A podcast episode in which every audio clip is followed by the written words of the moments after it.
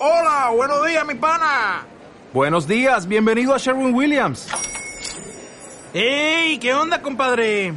¿Qué onda? Ya tengo lista la pintura que ordenaste en el ProPlus app. Con más de 6.000 representantes en nuestras tiendas listos para atenderte en tu idioma y beneficios para contratistas que encontrarás en aliadopro.com. En Sherwin Williams somos el aliado del PRO.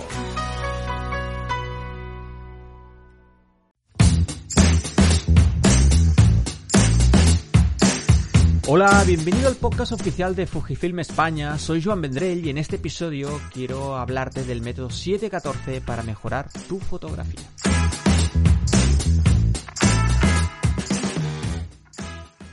El método 714 pretende ofrecerte 14 puntos de apoyo para mantener un flujo de trabajo ordenado y eficiente durante la toma y también en la edición fotográfica. Los siete primeros puntos deberán evaluarse durante el proceso de toma, mientras tenemos la cámara en mano antes de apretar el disparador. Tener una estructura mental basada en estos siete puntos nos permitirá, con la práctica, automatizar el proceso de verificación de todos estos parámetros importantes, profundizando en la toma y siendo conscientes de lo que hacemos y del por qué. Es una cuestión de buenos hábitos fotográficos. Si nos acostumbramos a seguir una estructura de pasos, con la práctica los automatizaremos, llegando a un punto de comodidad a la vez que sin darnos cuenta verificaremos todos estos puntos tan importantes. Yo estoy acostumbrado a la Fujifilm X-T4 y por lo tanto a la posibilidad de que con un simple vistazo exterior pueda comprobar el tiempo de exposición, el diafragma, y la sensibilidad, y con un simple vistazo a través del visor pueda ver el histograma en tiempo real y por lo tanto valorar mi exposición. Es un tema de ritmo, de pasos estudiados que nos permita ser ágiles y a la vez precisos en el momento de la toma. El mejor ejercicio es la práctica. Cambiar un punto de enfoque, el valor del ISO o subir el, un paso de diafragma sin dejar de mirar a través del visor, si lo tienes mecanizado, casi que te olvidas de la cámara y te centras en lo que estás mirando. Los siete puntos importantes en el momento de la toma son 1. El tiempo de exposición. 2. La profundidad de campo. 3. El enfoque. 4. La exposición. 5. Valorar la luz. 6. Distancia focal. 7. Punto de vista. Vamos con el primero, el tiempo de exposición. ¿Quieres congelar el movimiento o captarlo? ¿Trabajas a mano alzada o con un trípode? ¿Tienes el estabilizador conectado? Todas estas preguntas con la práctica pasan tan rápidamente que ni te das cuenta. Lo automatizas y lo haces tan rápido que puedas valorarlas en medio segundo. 2. La profundidad de campo. Recuerda que en todas las cámaras Fujifilm su visor dispone de una escala de distancia de enfoque en la que incluso puedes ver la profundidad de campo marcada en una línea de color azul. Más fácil imposible. El enfoque. ¿Trabajas con un punto, un grupo o todos los puntos? Debes conocer las prestaciones de tu cámara, echarle un vistazo al manual para saber qué prestación te interesa más según el momento. La exposición. Deberás acceder al menú para activar la posibilidad de ver el histograma. Muy importante. Un histograma que lo verás en vivo y a través del visor y que te ofrecerá una información de muchísimo valor. Luego, a través de este histograma podrás valorar y rectificar los tres datos esenciales de la exposición, el tiempo de exposición, el diafragma y la sensibilidad. La luz. Muy fácil. Estudiarla, valorarla, y poco a poco irla entendiendo. Y finalmente los dos últimos puntos, la distancia focal. Atención porque variar la distancia focal implica variar el ángulo de visión y por lo tanto la separación de planos. Todo ella forma parte del lenguaje fotográfico y hay que tenerlo en cuenta. Y por último el punto de vista. Muévete, no te conformes con el punto de vista clásico. Sube, baja, busca ángulos. Una vez realizada la foto, procederemos al revelado RAW, y aquí se nos abre un mundo de posibilidades.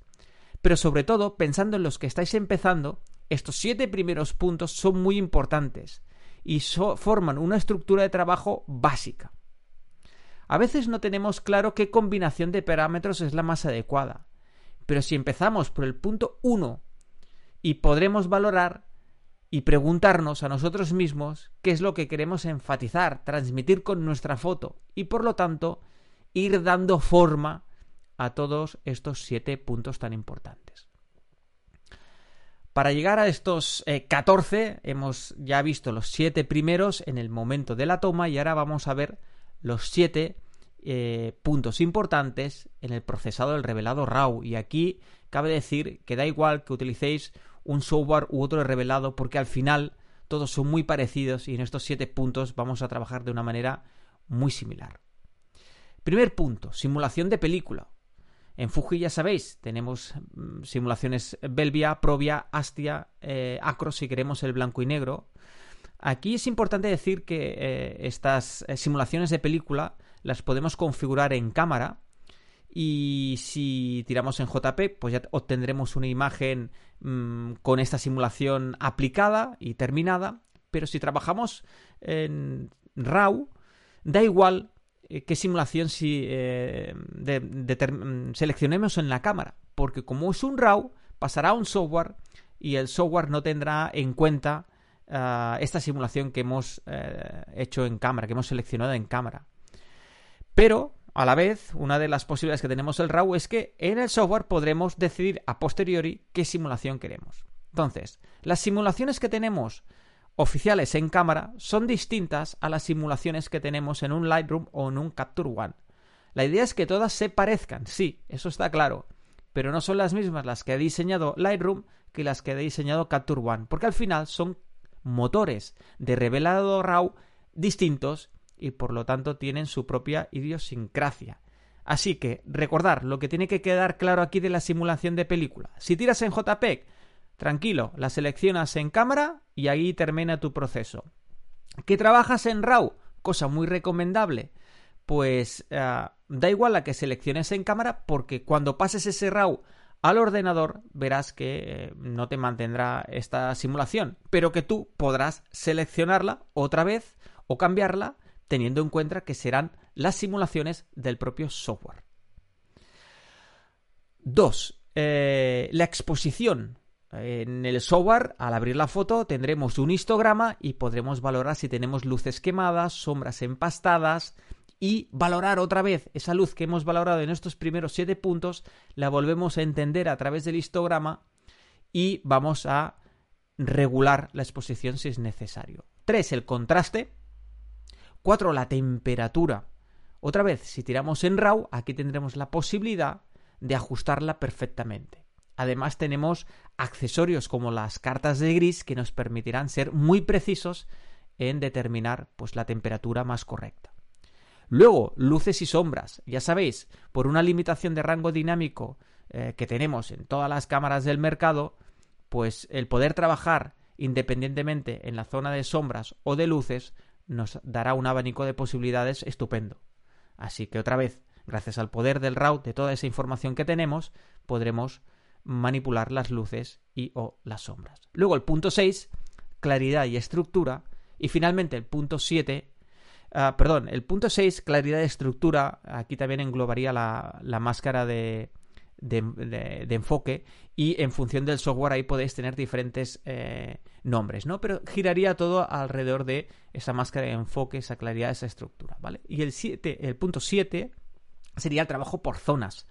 Eh, utilizar un pincel, utilizar una herramienta de degradado, utilizar eh, una máscara radial para trabajar solo en un lugar concreto, en una zona de nuestra imagen. Otra vez, poder del RAW, poder de estos softwares de pues poder editar la imagen con todas estas posibilidades. Es evidente que cada uno puede modelar esa estructura añadiendo o quitando puntos en función de su modo de trabajo.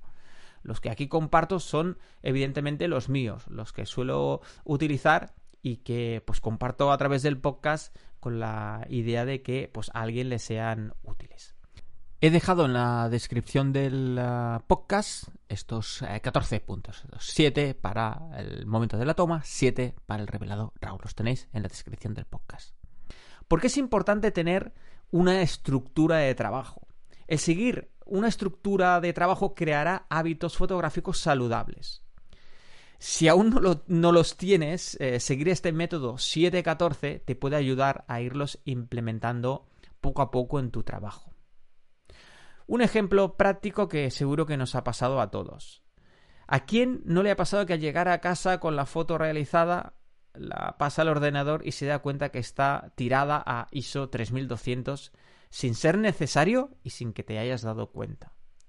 Bueno, si utilizas este método 714, cuando pases por el punto 4, en este repaso mental que hemos dicho que al principio costará mucho, a lo mejor te lo tienes que apuntar en un papelito e ir repasando todos estos puntos. Pero llega un momento que los automatizas. Pasarás por el punto 4, que es exposición, y cuando repases los tres parámetros esenciales, tiempo de exposición, diafragma e ISO, a lo mejor te das cuenta de que la sensibilidad está a 3200 y que no es necesario. Es lo que decimos, hacer, ser más consciente de lo que estamos haciendo y de por qué. Y esto pasa por repasar, repasar todos estos puntos. Al principio de forma más lenta, pero luego de forma más rápida hasta automatizarlo y con un simple vistazo tener en cuenta todas estas variables. Así que al principio hay que esforzarse, pero con el tiempo se automatiza. Y como dijo Carl Midams, uno se convierte en fotógrafo cuando ha superado las preocupaciones del aprendizaje y en sus manos la cámara se convierte en una extensión de uno mismo. Entonces comienza la creatividad. Un saludo y hasta la próxima.